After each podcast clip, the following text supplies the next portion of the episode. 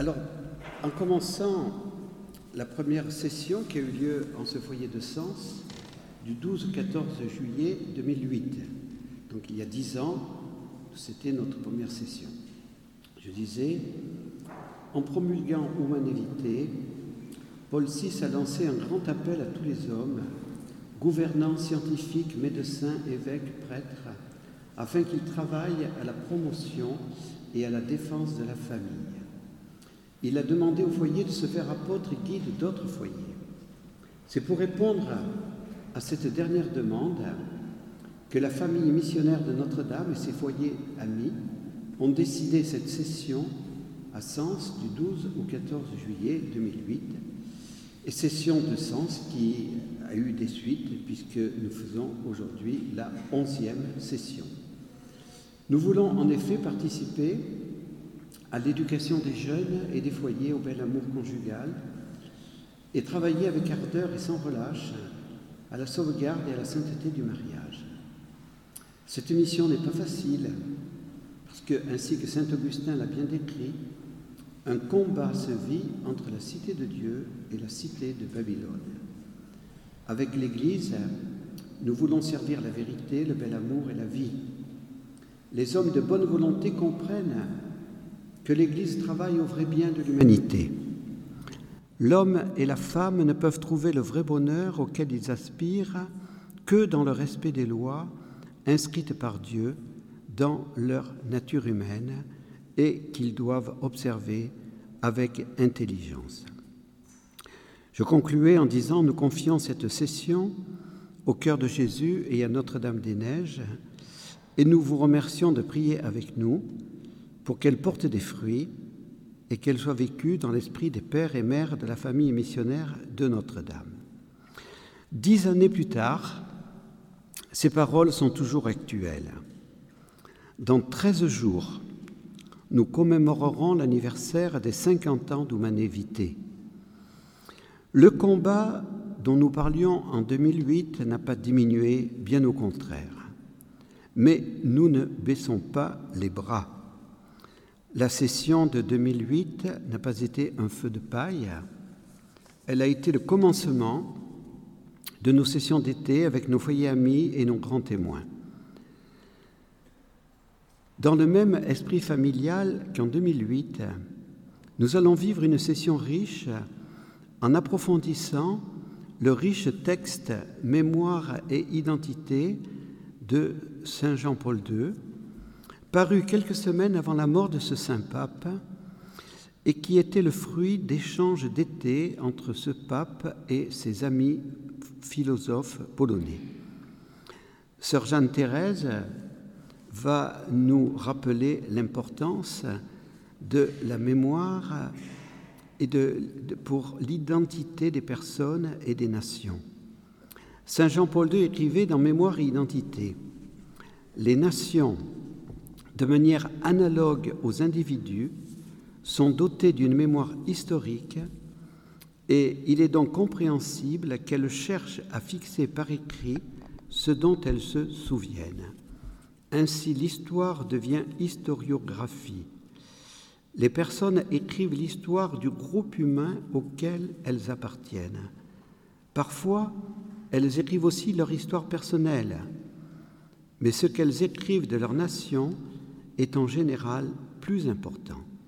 Et l'histoire des nations, objectivée et fixée par écrit, est un des éléments essentiels de la culture, l'élément qui décide de l'identité d'une dimension dans les dimensions du temps.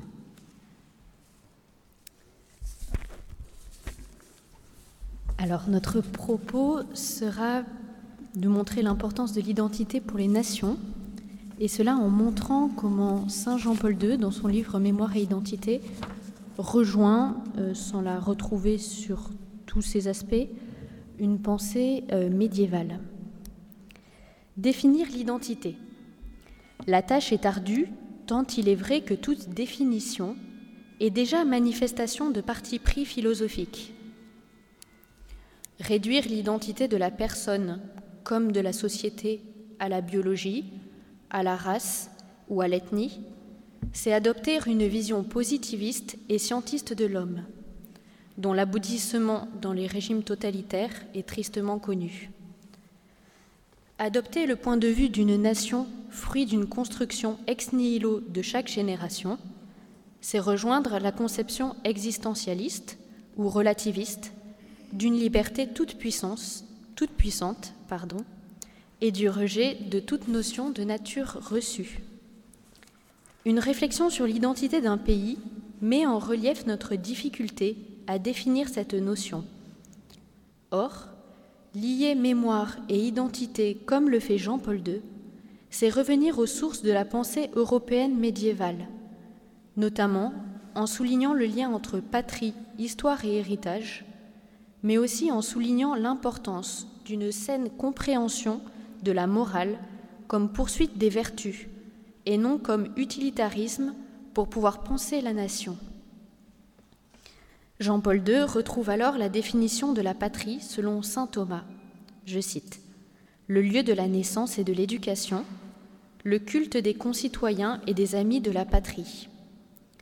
Notre intervention visera donc à développer chacun de ces deux termes, donc d'une part le lieu de la naissance et de l'éducation, et d'autre part le culte des concitoyens et des amis de la patrie, et ce dans une perspective historique.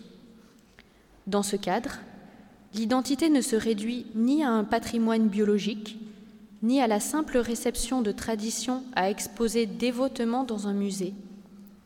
L'identité est inséparable d'un sentiment de gratitude, à la fois envers ceux qui nous ont précédés et transmis une éducation que nous devons faire nôtre, c'est l'aspect de la réception d'un héritage du passé, ce sera ma première partie, et envers les vivants, avec qui nous entretenons des relations d'amitié au sein du corps social. Ce sera l'aspect de la communion dans le présent, donc de la place des vertus et de la morale, ce que nous verrons dans une deuxième partie. Notre réflexion puisera ces éléments au Moyen Âge, non que nous voulons ignorer la modernité, dont Saint Jean-Paul II a repris le meilleur, mais parce qu'il nous semble que le tournant moderne a profondément obscurci une saine définition de ce qu'est l'identité d'un pays. Donc ma première partie, une identité pensée comme héritage reçu, le lieu de l'éducation. Soulignons-le pour commencer, la conception médiévale de l'identité n'est pas seulement tournée vers le passé. Nous le développerons un peu plus loin. Ceci posé, pour la pensée médiévale, les origines sont porteuses d'une mission. L'orientation vers l'avenir est déjà inscrite dans les racines, et ce sans déterminisme. Nous aurons prochainement le loisir de déterminer l'importance du legs chrétien dans la formation de l'identité de la France. Nous voudrions ici essayer de réfléchir sur d'autres éléments du sentiment national. Ceci est nombreux. Nous nous concentrerons sur l'héritage culturel tel qu'il est pensé au Moyen Âge. Nous voudrions pour commencer nous pencher sur une légende, construite au 7e siècle, fort répandue et diffusée, notamment via les chroniques de l'abbaye de Saint-Denis, et qui accourt jusqu'au XVIe siècle, celle des origines troyennes des Francs. Pour faire bref, au terme de la guerre de Troie, Francion et des compagnons auraient quitté, alors c'est une légende, hein, c'est un mythe, quitte la ville en flammes pour fonder la ville de Sicambria, puis s'installent sur le territoire de la Gaule, où ils deviennent les ancêtres des Francs. Nous avons là, et c'est intéressant, un parallèle strict avec les légendes de la fondation de Rome par Aîné le Troyen. Il s'agirait donc de la naissance biologique, pour ainsi dire, du royaume de France, avant la naissance surnaturelle advenue avec le baptême de Clovis, toujours pour la pensée médiévale. Deux attitudes peuvent jaillir devant ces mythes. Dédain de l'historien moderne suffisant devant des fables que seul l'obscurantisme médiéval a pu faire croire, ou bien intérêt pour ce que la légende affirme derrière le mythe, à savoir la reconnaissance d'un héritage, ou au moins le désir de se revendiquer d'une filiation, celle de la culture grecque. Paris est considéré au XIIe siècle pour ses universités comme la nouvelle Athènes ainsi que d'une relation de parenté avec Rome. De fait, si l'intégrité de la culture gréco-romaine n'a pas très bien résisté au royaume barbare des IVe et Ve siècles, c'est pourtant bien sur ces lambeaux, donc de la culture romaine et grecque, et sur son esprit, transmis notamment par de hautes figures intellectuelles cléricales ou monastiques. On peut citer, c'est pas exhaustif, Isidore de Séville, Sidoine Apollinaire, l'importance de l'Espagne, des monastères de Grande-Bretagne, qui ont joué le rôle de conservatoire de la pensée gréco-romaine et de pasteur, de passeur. Pardon. La pensée médiévale, qui forge l'identité de la France, n'est plus la pensée antique dans sa pureté classique, toute mêlée qu'elle est avec des habitudes franques, dites barbares, entre guillemets, et avec une réflexion fortement inspirée de la patristique et de la théologie. C'est dès lors une culture originale, porteuse de valeurs propres. Saint Jean-Paul II souligne à l'envie que l'identité d'un pays est avant tout une identité spirituelle, dont fait partie la dimension culturelle, à préserver des tentatives d'érosion uniformisatrice, Aujourd'hui, on pense notamment à l'américanisme conquérant. Être français, c'est faire sien un sentiment de piété, de gratitude envers ceux dont nous sommes débiteurs.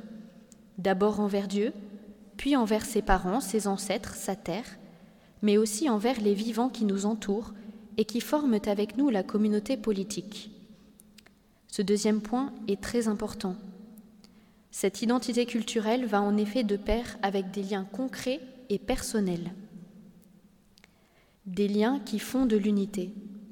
L'identité vécue de la France est éminemment concrète et elle doit le rester. C'est donc ma deuxième partie, une identité vécue. Euh, donc nous allons développer la deuxième partie de la définition de saint Thomas, le culte des concitoyens et des amis de la patrie, en lien aussi avec le lieu de la naissance. Cette identité vécue, nous tenterons de l'aborder à partir d'une image médiévale de la France, celle du jardin où se cultivent les vertus. Euh, c'est intéressant de noter que ce lien, fondé sur les deux sens du mot culture, à la fois patrimoine, culture de la terre, patrimoine spirituel, est d'ailleurs repris par Saint Jean-Paul II dans son livre Mémoire et identité. Ces vertus, bonté, honneur, loyauté, gentillesse, selon Charles d'Orléans, vaillance, honneur, sens et chevalerie selon Eustache Deschamps, poète du XIVe siècle. L'enchevêtrement de ces deux significations, la terre et les vertus, est instructeur. Il illustre le lien entre la dimension de l'attachement à une terre, un lieu, des paysages, la patrie est un lieu, rappelle saint Thomas, mais aussi la dimension d'amitié entre les concitoyens. Et ceci est fondamental. L'identité ne se réduit pas au passé, elle se construit sur un héritage dans les actions présentes, dans la conviction que par nos actes de vertu, nous participons aux vertus d'une nation dont nous voulons qu'elle tende toujours plus vers un bien commun qui nous rapproche de Dieu. De cette France, qui ne se réduit pas à ses membres, on participe à sa grandeur en participant de ses vertus. Le modèle de Roland dans la chanson de Chrétien de Troyes est éloquent donc euh, vous savez, qui meurt à Roncevaux avec son épée. Il meurt tout en préservant son épée de tomber aux mains des païens et en se sentant responsable de l'honneur de son royaume. Il meurt en disant Ne plaise au Seigneur Dieu que la France perde son honneur à cause de moi. L'honneur de la France dépend donc de la vertu de ses fils. Comme on est loin d'une France vache dont on profite et dont on abuse. C'est une France que l'on aime ou que l'on plaint, lorsque, ayant perdu ses vertus et ayant laissé croître le vice, elle se retrouve, je cite, en affliction par l'obstination du péché et par le commandement des corrections de Dieu. Je plains et ploure, donc je pleure, le temps que j'ai perdu, vaillance, honneur, sens et chevalerie, écrit Eustache Deschamps. Mais même en grand pitié, les poètes rappellent à la France Ne te veuille point désespérer, car Dieu est plein de merci, à largesse. Veuille-toi aviser, et tôt reprend de bien vivre l'adresse. Tout est méfait, peine d'amender. La France, c'est donc une terre, mais aussi un enracinement, une filiation, un sentiment de corps. La civilisation de l'anonymat et de la mondialisation a fait disparaître pour partie, le culte des vertus enracinées dans l'être, vertus qui ne peuvent se vivre que dans une relation proche avec mon concitoyen et la conscience de cette appartenance à un corps, notamment à la famille. Et ça, c'est intéressant. Le Moyen Âge ne pense pas du tout la nation en opposition avec la famille. La pensée moderne le verra un peu différemment. Nous en récoltons un affaiblissement de cet amour pour cette patrie concrète, incarnée, et de cette amitié entre les concitoyens. Individualisme destructeur, car nous aurons beau conserver notre histoire dans des académies et des galeries, si nous continuons à considérer notre patrimoine comme un objet de musée à ne pas toucher, passer, empoussiérer, au lieu d'en développer les virtualités et d'y puiser inspiration et force pour l'action, nous resterons des orphelins et de trépidants inactifs sans fécondité. Concluons. L'identité d'un pays est tout à la fois réception d'un héritage culturel et intellectuel à faire fructifier, et un principe de vie qui oriente nos actions présentes vers les vertus chrétiennes et le service de Dieu au sein d'un corps national. Or, aujourd'hui, trop insister sur l'identité, nous le savons, c'est risquer d'être suspecté par nos contemporains d'idées nationalistes, racialistes, totalitaires. Il s'agit là d'une véritable imposture intellectuelle. Les totalitarismes ont ceci en commun d'être des mouvements révolutionnaires, nés, comme le souligne Saint Jean-Paul II, de la philosophie moderne, de son rejet de la philosophie classique de l'être et de la conviction que l'on peut créer un homme nouveau, sans Dieu, cela va sans dire, pour régénérer l'homme en le bouleversant la société à partir de la science ou de l'absolutisation de certains concepts, donc science, classe, race, cela en totale rupture avec une quelconque idée de tradition. Hermann Rauschning a pu ainsi qualifier le nazisme de révolution nihiliste, et ce constat peut être élargi à tout totalitarisme. La redécouverte de l'importance de l'identité, personnelle tout comme nationale, les deux sont à vrai dire étroitement liés, est sûrement l'un des enjeux dramatiques de notre temps et le plus sûr rempart contre le totalitarisme. Merci à Sœur Jeanne-Thérèse de cette synthèse éclairante. Je ne commenterai pas le livre Mémoire et identité, car après la session, chacun, et pendant cet été, pourra le lire avec profit grâce à la session. Les enseignements et témoignages vous permettront de mieux comprendre ce que l'on peut considérer comme le testament politique de Jean-Paul II. Ce dernier livre est ainsi composé. Premier chapitre, la limite imposée au mal. Deuxième chapitre, liberté et responsabilité. Troisième chapitre, quand je pense patrie. Quatrième chapitre, quand je pense Europe. Cinquième chapitre, la démocratie, possibilités et risques. Et enfin l'épilogue, l'attentat du 13 mai 1981. Je ne ferai qu'une remarque sur le plan de ce livre. Jean-Paul II commence par parler de la limite imposée par Dieu au mal et il conclut en donnant le témoignage de l'attentat subi par Jean-Paul II le 13 mai 1981. On pourrait se demander que vient faire ce témoignage sur l'attentat du 13 mai 81. Pour moi, le lien est clair. La Vierge Marie a sauvé Jean-Paul II de la mort ce jour-là, et Jean-Paul II l'avait dit à Ali Aka, le tueur, qui se qui, a dit à Jean-Paul II Pourquoi vous n'êtes pas mort? Et Jean-Paul II a dit C'est Notre-Dame de Fatima. Donc, c'était bien la limite imposée par Dieu à Satan, qui ce 13 mai 81 avait voulu défier Dieu le jour anniversaire de la première apparition de Fatima.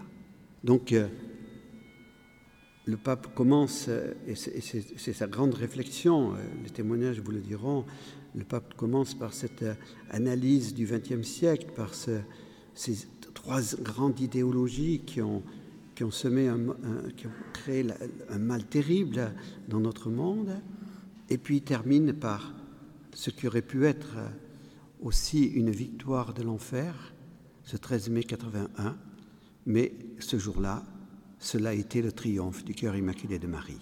Voilà, donc euh, cela doit nous donner confiance.